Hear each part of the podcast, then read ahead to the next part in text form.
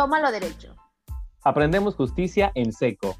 Hola amigas y amigos, gracias por escucharnos. Nosotros somos Cristal Matos y Mau Molina. Amigos y amigas de Tómalo Derecho, bienvenidas y bienvenidos. Gracias por escucharnos, por seguirnos, por compartirnos y por escribirnos.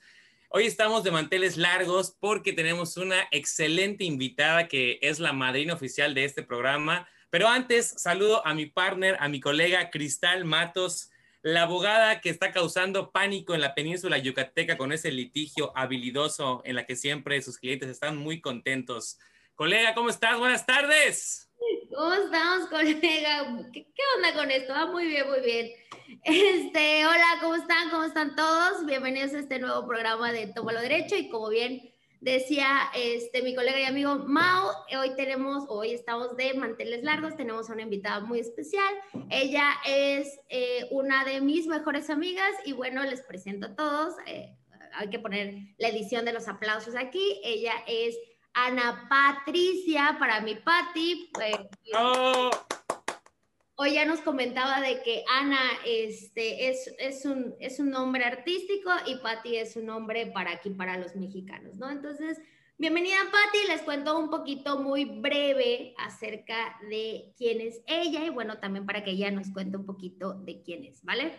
Ella es egresada de la Facultad de Derecho de la Universidad Autónoma de Yucatán este, y bueno, también cuenta con dos maestrías, una en Derecho Internacional por el Tecnológico de Monterrey y otra en Derecho Constitucional este, y Amparo por la propia UADI. Y actualmente se encuentra este, cursando, se, se encuentra haciendo su doctorado en la Universidad de Queens, en Kingston, Canadá.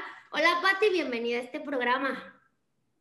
Hola, hola amiga, hola mamá, muchas gracias por hacerme la madrina de este programa, independientemente que no haya sido la, la primera invitada, ¿verdad? Pero, pero muchas gracias, me emociona mucho estar con ustedes aquí y pues poder contribuir un poquito en, en, lo, en el gran trabajo que ustedes están haciendo para enseñar de, de temas jurídicos a, a, la población. Gracias. gracias por la invitación. Bienvenida, bienvenida Patti eh, eh, o Ana, ¿no? Para los que están allá en Canadá. Eh, la verdad es que estamos muy contentos de que estés con nosotros porque como bien lo dijo Cristal, tienes eh, especialidades que son referentes al tema que vamos a hablar un poquito el día de hoy y yo voy a ponerles en contexto eh, a las personas que nos escuchan que vamos a hablar de los derechos humanos, ¿ok? Los derechos humanos, digamos que son esos derechos que tenemos por el simple hecho de ser personas, como el derecho a la salud, a la educación, el derecho a la vida, que es el más importante. Bueno, ahorita vas a corregir si estoy en lo cierto, colega. Y bueno, el tema de esto es que la gente sepa para qué sirven, ¿no? Porque más allá de que te lo enseñen en cívica y ética cuando estás en primaria o de que te hablen de ello cuando estás en diferentes materias de ciencias sociales, tú puedes comprender, pues ya hablamos un poquito en otros programas de lo que es la constitución, ¿no? Que es la que protege esos derechos y que organiza o más o menos nos explica cómo se organiza el Estado, el presidente, los poderes, etcétera. Que esto igual, pues me encanta que, que Patti sea experta en la materia porque yo amo derecho constitucional, he dado esa materia también. Y bueno, pues lo más importante de esto es que la gente sepa que existen herramientas jurídicas para hacer valer esa justicia, o sea, para que las personas, digamos que si nos remontamos un poco a la historia, esto empieza a renacer a través de el, eh, del renacimiento, ¿no? Valga la redundancia, cuando Rousseau y otros pensadores, Montesquieu de Francia, empezaron a estudiar el derecho de una manera un poquito más aplicada a lo que se vivía en las sociedades del mundo, en donde siempre había prácticamente una monarquía que se encargaba casi casi de decir a la gente de qué color se deben de vestir, qué música deben de escuchar, qué creencia religiosa deben de tener y una desigualdad que era lo más importante y lo que generó este impacto que generó que la gente de Francia se rebelara contra el Estado. Y dejen de mencionarles, como en la película, eh, como en la película de Los Miserables, que es un libro que el cual se extrajo de este acontecimiento real, eh, podemos ver que gran parte de este movimiento fue de estudiantes de derecho. Así que a toda la comunidad de estudiantes que nos escucha, le mandamos un más, así, un súper cordial saludo para que estén entrados de este tema de que los abogados que no están titulados tienen muchísimo por hacer en la sociedad desde la divulgación como nosotros, ¿no? Entonces, regresamos un poquito al tema. Ana, explícanos por qué te especializaste en esas áreas que son tan inherentes al tema del día de hoy. Gracias, sí, por favor, adelante. Ok, bueno. Eh, pues mi doctorado es la relación internacional, la, evolución institucional de dos áreas del derecho internacional, que es el libre comercio y los derechos humanos. ¿Por qué me involucré? Pues desde que estaba en Mérida empecé a trabajar e, en un despacho y veíamos asuntos de comercio exterior y me empezó a llamar mucho la atención todo lo que es la importación, exportación, pero yo creo que todos en el periódico, en las noticias, hemos visto que en el comercio internacional existen muchas desviaciones a lo que son los derechos fundamentales o derechos humanos, que ahorita Cris nos va a mencionar un poco más de eso más adelante en el programa pero es, por ejemplo, en un caso práctico, los niños trabajando, no sé, en, Bangladesh o algo así, que, que, son violaciones a derechos humanos de, de, la niñez y entran a lo que es el comercio internacional independientemente, tal vez a, a precios más baratos, y entonces cómo eso está regulado a nivel internacional y o cómo afecta el, el, en el ámbito nacional también. Correcto. Colega, ¿qué nos puedes decir al respecto? No, pues nada, otra vez, bienvenida a este programa eh, y creo que, que, está bastante interesante el, el tema que, que, está, que eligió para su doctorado. Hemos platicado en varias ocasiones acerca, de, eh, acerca del tema y está bastante interesante. Ahí a lo mejor y cuando termine su, su doctorado nos puede venir a platicar en otro programa acerca de cuáles fueron sus conclusiones. ¿Quién sabe? Puede ser, no lo sé.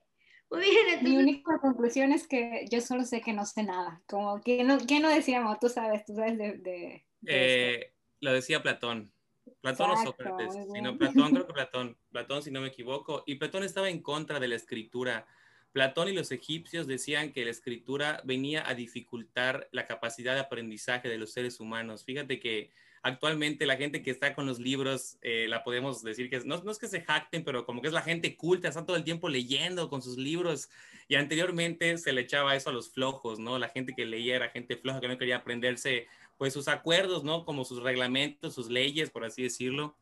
Eh, pero bueno, sí, es otro tema y no me quiero desviar. Eh, regresando un poquito al tema de derechos humanos, eh, Patti, está padrísimo que tú hayas estudiado esta especialidad, más allá de para que nos digas qué materias tenías, que creo que la gente no va a entender mucho, sino que nos puedas compartir esto que hablabas, que se hizo muy interesante, de la violación a los derechos fundamentales en el comercio internacional. No podíamos hablar también de derecho laboral un poquito, porque digamos que las empresas o los grandes corporativos transnacionales, digamos que eh, abren o empiezan fábricas en donde está más barata la mano de obra, que esto va pues con respecto a la ley en cuanto está tabulado el salario mínimo, o sea, siempre se van como que a lo, a lo más apegado a la regulación de ciertos países para pagar lo menos posible en todos los costos, ¿no? De producción.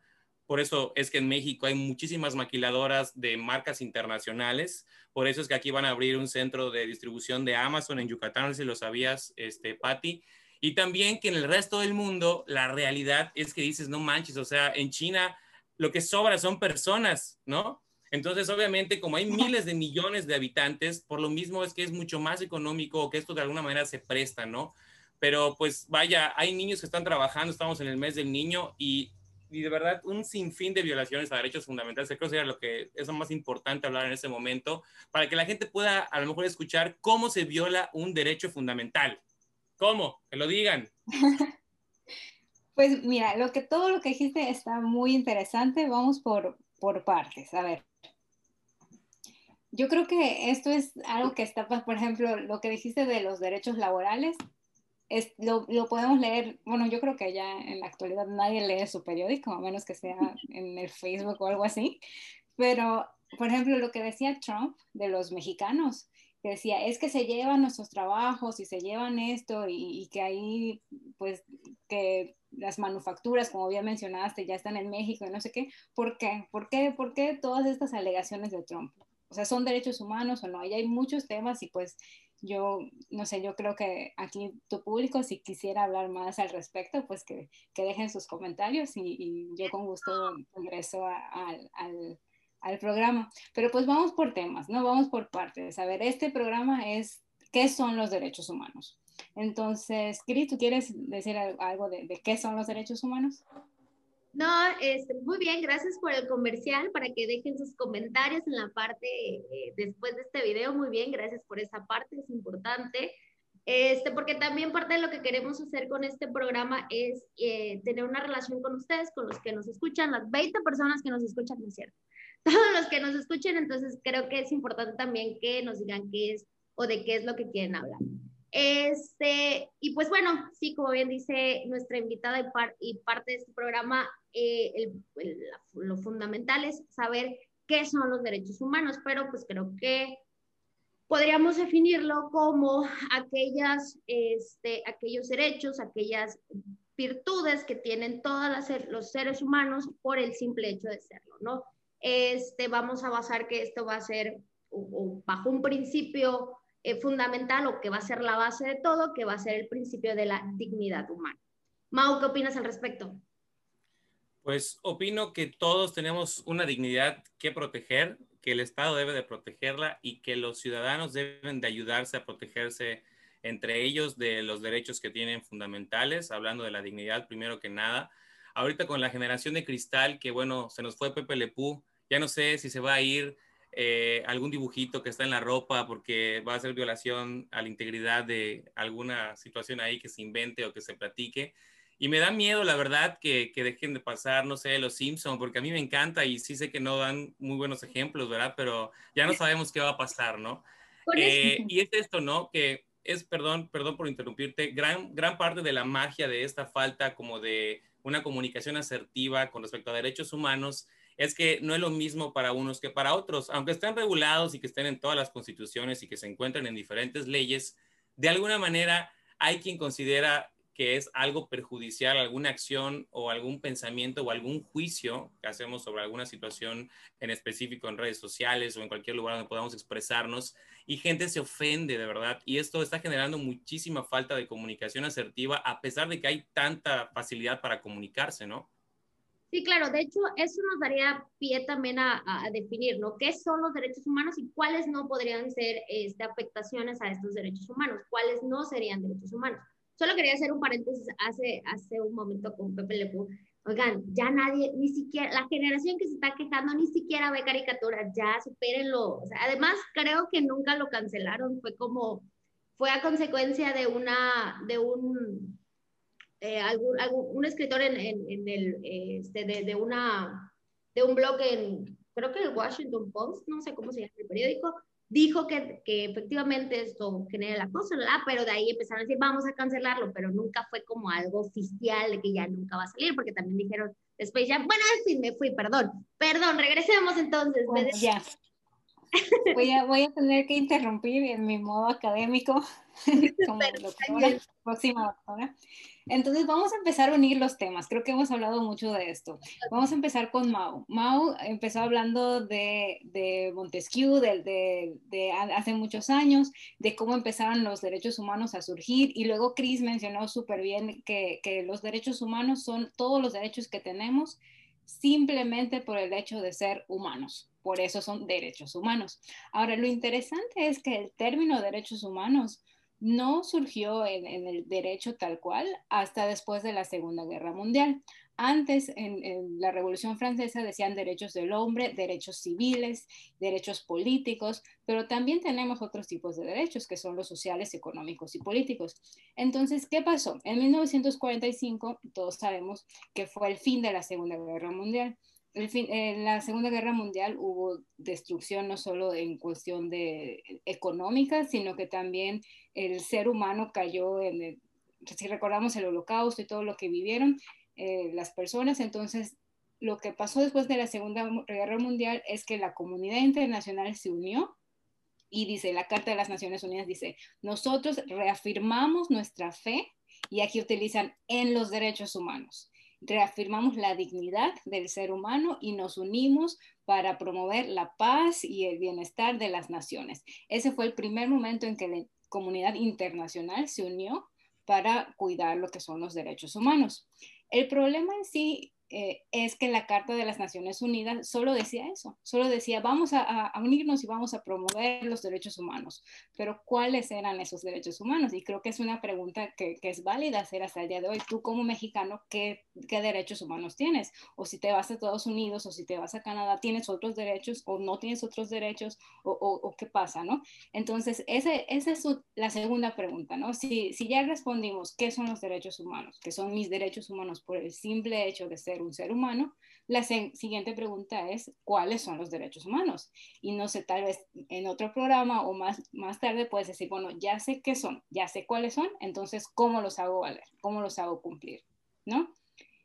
Por ejemplo, por ejemplo eh, un derecho humano en México, exclusivamente en México, es el derecho a comer tacos.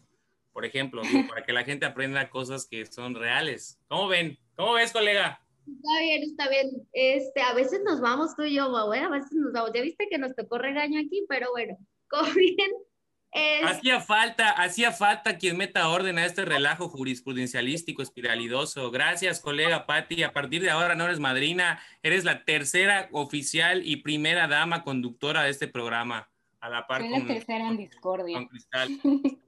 o sea, yo ya, bye, ya no soy primera dama en este eh, grupo, muy bien. Pero bueno. Tú eres la fundadora, la fundadora.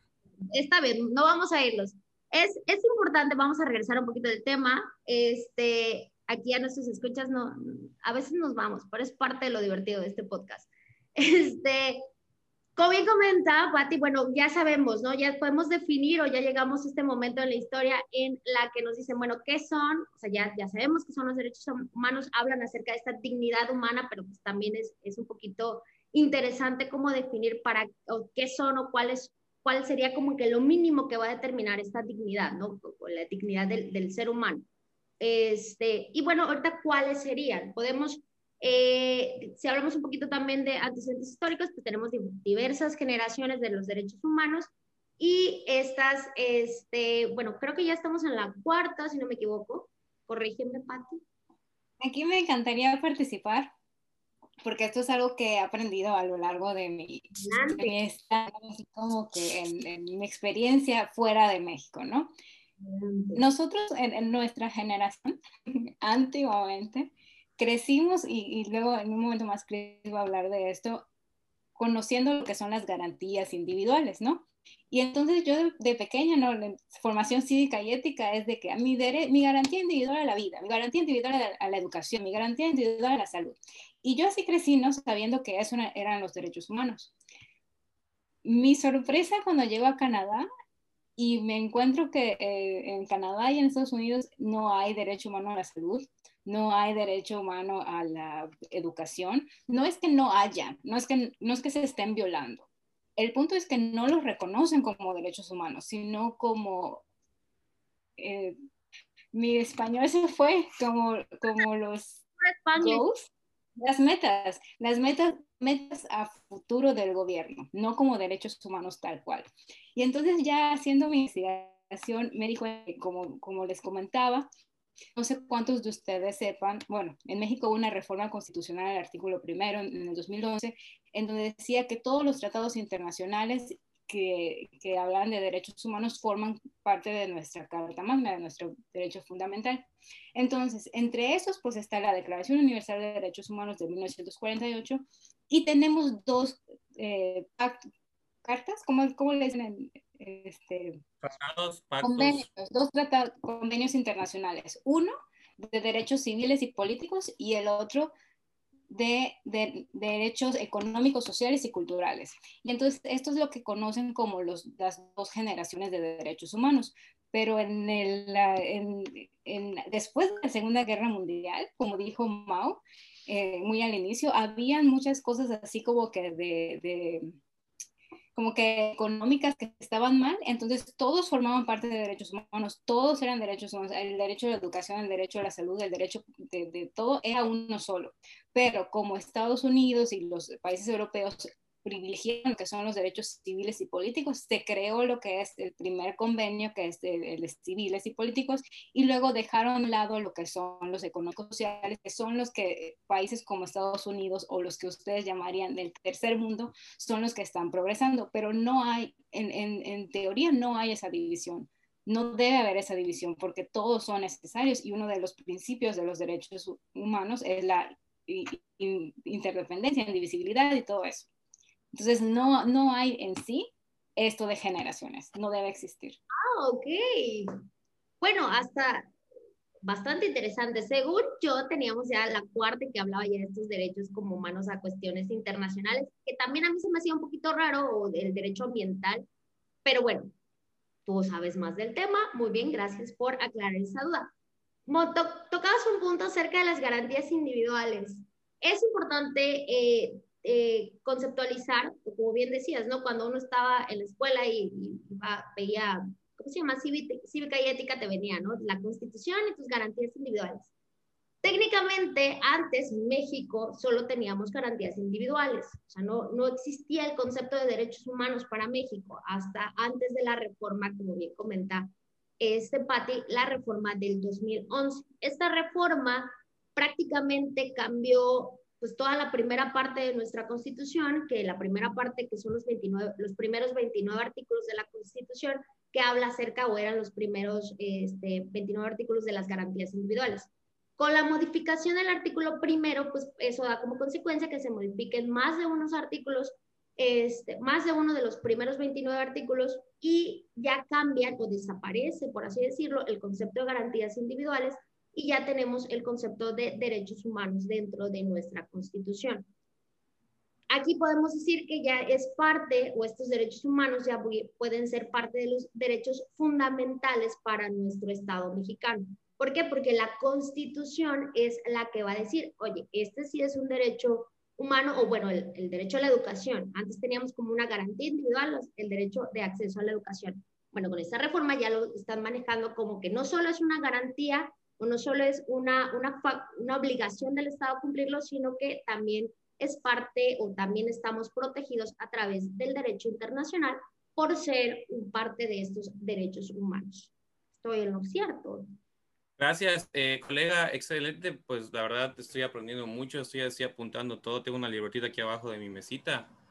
Este, y un poquito del por qué hubo esta reforma a la Constitución en el 2011. Creo que igual, eh, colega, me permitirás agregarle un poquito con respecto a que realmente la gente escucha esto y bueno, al menos los que estudiamos derecho desde que pues estás aprendiendo, te dicen es que la reforma este, que fue así estructural de la constitución y que a partir de eso los tribunales de todo el país reconocen sin importar su jerarquía los tratados y tal, tal, tal. el motivo por el cual eh, hubo esta reforma, pues yo creo que no es que sea algo vergonzoso, pero que, que hay que ponerlo en los temas de discusión, ¿no? Que fue a raíz del caso Radilla Pacheco, en el cual hubo una excesiva violación a lo que en ese momento eran garantías individuales, debido a que hubo una situación allá entre la ley marcial, ¿no? ya que pues, los que son abogados sabemos que los militares tienen su propia legislación, sus propios tribunales militares, y que pues prácticamente tenían muchas concesiones desde una perspectiva en cuanto a la diferencia en la cual ellos serían enjuiciados si cometieran irregularidades como servidores públicos, ¿no? O con la figura que tenían como militares. Entonces hubo una desaparición forzosa en la cual pues el Estado mexicano se vio muy mal eh, ante la Corte Interamericana y pues la parte actora quejosa, quien promovió estos, estas diligencias, pues de alguna manera quedó inconforme con la decisión de la Suprema Corte de Justicia aquí de México, se fue a la Corte Interamericana y la Corte Interamericana obligó inclusive a pedir una disculpa pública al Estado mexicano por la desaparición de este mexicano, ¿no? Y que son irregularidades que muchas veces la gente piensa que en México no hay justicia y en algún tope con alguna jerarquía importante te vas a topar con pared y valió.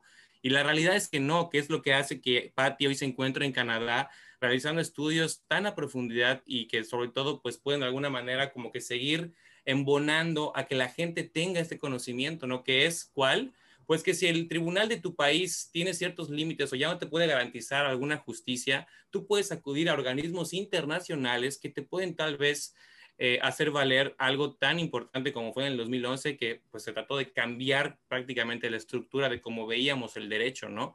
Y que pues creo que eso la gente no lo cuenta o las autoridades, no sé por qué, no quiero señalar a nadie, no es mi pretensión juzgar ni nada, pero que vaya, esto quiere decir que el derecho es evolutivo, ¿no? Que con el paso del tiempo pues puede ir mejorando tal vez, ¿no?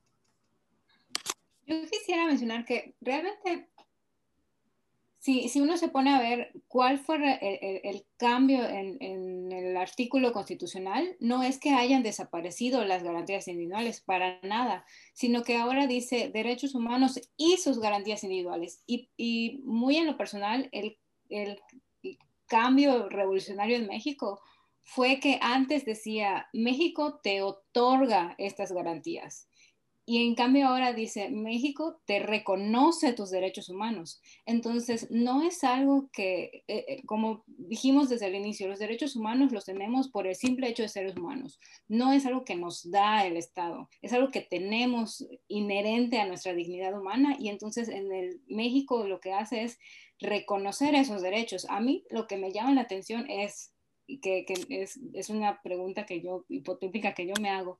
Si México formó parte de, de, todas las negociaciones internacionales. Desde 1948 firmó el, Tratado Internacional de, de, muchos otros desde años pasados, más de 70 años ya tiene. ¿Por qué hasta el 2011 lo cambió? Y hay em, una teoría, es como bien dijiste, del caso de la Corte Interamericana, y hay otra teoría en donde dice que creo que en el 2000 México empezó a formar parte de lo que es el Telecom, que es el Tratado de Libre Comercio con eh, la Unión Europea. Y en la Unión Europea hay ciertos mínimos que un Estado tiene que cumplir para entrar a su comercio internacional. Entonces, como que ahí sí te, va la pregunta, o sea, ¿México realmente está reconociendo los derechos humanos porque es muy buen país o porque había un eh, interés económico de por medio. Entonces, eso es, es, muy interesante porque aquí sí te venden así como que, ah, el caso Radilla Pacheco, pero ¿qué más había? Porque ahorita el, el tratado de, los, los, tratados de libre comercio, todos ya incluyen, incluyen una cláusula que es este, de los derechos laborales y también están hablando de lo de la igualdad de género en los tratados de libre comercio, pero esto no es nuevo. Los derechos humanos no son desde el 2011, son desde la Segunda Guerra Mundial. Entonces, ¿por qué México no lo había no había evolucionado tanto? Y México ha participado cantidad de veces en el Tratado de Derechos Internacionales. México es, ahora sí que México es precursor de los derechos sociales y económicos. No es que seamos un país socialista, pero México ha, luchado por eso. Pero entonces, ¿qué, ¿qué pasa en el derecho internacional y luego qué pasa en el derecho nacional? Está bastante interesante la pregunta porque de hecho aquí pues nos deja como para pensar, ¿no? Al final de todo creo que cuestiones políticas o cuestiones de intereses también un poco económicas pues van a funcionar. Eh, retomando un poquito lo de las cortes o cómo, eh, de esta llamada del caso Radilla y la corte, o sea, la forma en la que tienen las, los, entes internacionales de obligar a un país, obligar a un Estado para realizar o no realizar algo, pues se viene o se basa en cuestiones económicas, ¿no? O sea, las, las, estas, estas llamadas, eh, ay, se me fue el nombre, ¿cómo se llama cuando te dan? Uy. ¿Préstamos del Banco Internacional? Ah, se me fue el nombre. Sí, la, la, forma, o sea, las sentencias que emite una corte, una corte interamericana, o sea, te, bueno, no es, no es como que donde te castiguen y, por ejemplo, estamos muy acostumbrados al sistema, al sistema legal de nuestro país, ¿no? O sea, yo llevo una sentencia y vamos a hablar de una cuestión penal, ¿no? Yo llevo una sentencia y esta sentencia va a determinar, o sea, mi castigo va a ser o voy a pagar un dinero o bien voy a, voy a someterme, o no sé, si es con, con pena de cárcel, ¿no? Entonces, ese es el sistema, pero ¿cómo va a ser un ente internacional este, obligarme si prácticamente no puede hacer eso, ¿no? No puede, no puede realizar eh, este, este limitante o no puede, pues obviamente pues es un Estado, es, una, no, es una, no es una persona física, ¿no? Entonces lo va a hacer a través de estas recomendaciones, perdón, ya me acordé la palabra, de estas recomendaciones y las recomendaciones, eh, este, la forma en la que las cuestiones internacionales, nosotros somos parte de la Corte Internacional, que a lo mejor, y este sería campo para otro episodio de este programa, de hablar de cómo se defienden estos derechos humanos ante, una, ante cortes internacionales, este, la forma en la que la Corte va a obligar al Estado es prácticamente o a través de estas recomendaciones y tiene mucho que ver con las cuestiones económicas, como bien comentabas. No sabría decirte qué, qué fue lo que generó en realidad el cambio o la modificación a la constitución, porque pues, estas teorías se me hacen bastante creíbles ambas. Yo, solo, yo solo sé que tengo que decir algo muy importante. ¿Qué fue primero, el huevo, la gallina o los derechos humanos? En nuestro capítulo de derechos humanos, porque dijimos que es para los, los humanos, ya estuvo. No sé, la verdad no sé. Correcto, correcto. Bueno, entonces, eh, no es cierto, muy interesante, la verdad, es, cierto, este, hay muchas cuestiones ahí jurídicas que hay que tomar en cuenta Y pues la gente, creo que el resumen de todo esto es, hay esperanzas, definitivamente si el gobierno o el Estado se mueve por, pues digamos, por un, por un mar distinto, porque definitivamente las decisiones nunca van a beneficiar a todos y es muy complicado eh, dirigir un Estado, ¿no? Un, país o, un organismo público, pues tiene muchísimo, muchísimo de, cuentas que rendir. Y esto es complejo, genera muchísimas discrepancias, muchísima, eh, muchísimas discusiones acaloradas. El país se está sacudiendo ahorita en un debate en, todas las, en todos los medios de comunicación posibles. Y salimos nosotros ahorita a decir que más allá de cuál sea tu postura o cuál sea el partido al que tú le vayas, esto no es algo que, que, quisiéramos politizar, porque no es atacar al gobierno, sino es buscar soluciones, ¿no? Y la solución es, bueno, hay organismos internacionales a los que México tiene que rendirle cuentas o a otros países, o sea, cualquier país eh, del mundo ha firmado mínimo un tratado internacional. Corrígeme si estoy en lo cierto o estoy equivocado, Patti. Pero pues de alguna manera, si tú eres latinoamericano o de los países europeos también, pues eh, han, han, firmado ya algunos tratados y la realidad es que no sé eh, si todos los países estén enfrentando dilaciones en que la justicia sea pronta y expedita, por ejemplo, o situaciones de violaciones como las desapariciones excesivas que hay en nuestro país por el, el, por el narcotráfico, por la delincuencia organizada pero realmente la gente está sintiendo afectaciones y la realidad es que, bueno, esto de la desaparición forzosa, que fue el caso que motivó de alguna manera que la Corte Interamericana eh, obligue a modificar la legislación mexicana, pues es algo que se está dando desgraciadamente aquí cerca y hablemos de Quintana Roo y hablemos de muchos estados de la República donde desgraciadamente ayer veía una noticia que en Michoacán, México, eh, en, el municipio de Aguililla, hay una comunidad que ya no vive nadie, habían creo que 3.000 personas a 5.000 y se han ido todos porque un día llegaron los malos y dijeron, tú trabajas para nosotros y le dieron escopetas a todos los eh, a los padres de familia o a los hombres de la casa y prácticamente fue una violación directísima a sus derechos fundamentales, pero esto es cómo lo soluciono, o sea, tengo, tengo, ah, tengo esperanzas en un amparo, me voy, ¿no? Y es lo que tendríamos que estar hablando, ¿no? De lo que está aconteciendo actualmente en el país, que está sacudiendo eh, muchísimas violaciones, pero es, ¿qué puedo hacer, ¿no? No sé, ¿podrías comentarnos algo al respecto, Ana o Patti? Pues lo que dices es, es, es, muy interesante y creo que lo, que lo que yo podría comentar es que cuando hablamos de derechos humanos no tenemos que irnos a, tanto allá a lo que es el narcotráfico, que México sufre muchísimo de violaciones eh, o feminicidios, lo sabemos, el, programa anterior que ustedes tuvieron fue precisamente de esto, que estuvo muy interesante, pero este, una cosa que hay que aclarar ahorita que estamos viendo que son los derechos humanos, es que los derechos humanos son indivisibles, son universales, son interdependientes. Entonces, si hablamos que tenemos derecho humano a la vida, derecho humano a la salud, derecho humano a la educación, de, eh, por ejemplo, el otro día estaba platicando con Chris que veía un cartel que decía derechos humanos para los marihuanos Obviamente sí, o sea, todos, los, todos tenemos derechos humanos y parte de esos derechos humanos es que si te detienen, que, que se lleve a cabo el, libre, el, correcto proceso, que tenga sentencia de, tanto tiempo, todos esos son derechos humanos. Entonces, si entendemos que si alguien viola uno de esos derechos humanos, no es que te está violando solo el derecho a, a la vida, por así decir, sino es una violación en conjunto es una violación que, México tiene que estar llevando a cabo. Entonces, ¿de qué nos sirve estos programas? ¿De qué nos sirve aprender? Pues que no, no, me, no es necesario que, que alguien te mate para que haya una violación de derechos humanos. Y no porque alguien concurra en algún delito, eso también es muy importante aprenderlo, no porque alguien mate, entonces ya no va a tener eh, derechos humanos, ¿no? También tiene el, derecho humano al correcto proceso, a, todo lo demás, ¿no? Entonces es, es, algo en conjunto. Y también es muy interesante ver que todos los derechos humanos tienen límites, no hay ningún derecho absoluto, incluso la vida que tú mencionabas al inicio del programa, que decías este, que, es el más importante, lamentablemente México hizo reserva para el derecho al aborto, que es en contra de la vida. Entonces, ahí ya es, un tema bastante polémico, pero ningún derecho humano es, este, e, es, absoluto. Yo podría decir que únicamente el derecho a que no seas torturado, que ese es un derecho humano, ese sí podría ser uno de los absolutos, pero ningún otro derecho es absoluto. En mi muy humilde opinión, la vida debería ser absoluta, pero eso ya es otro tema.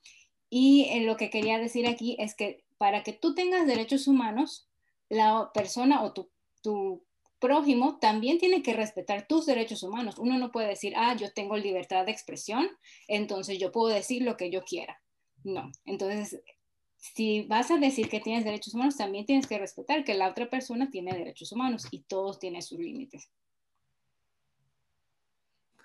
Eh, vamos a concluir entonces. Eh, hemos, hemos compartido cada quien diferentes puntos del tema, ¿no? De los derechos eh, fundamentales, de los derechos humanos, de las garantías individuales, el cambio, la evolución, parte de del panorama internacional que el cual orilló a que existieran, cuando México, cómo ha sido la postura de México con respecto a este, pues a, esta, a, este, a este cambio universal en, en los derechos, en, en la manera en la que se estudian y también, pues, lo que podríamos aportar en cuanto a, la, parte igual un poquito laboral, la parte económica, eh, la parte en la que, pues, tal vez eh, no podemos criticar y saber cuál fue la intención realmente del Estado mexicano que formó parte de esas eh, reformas.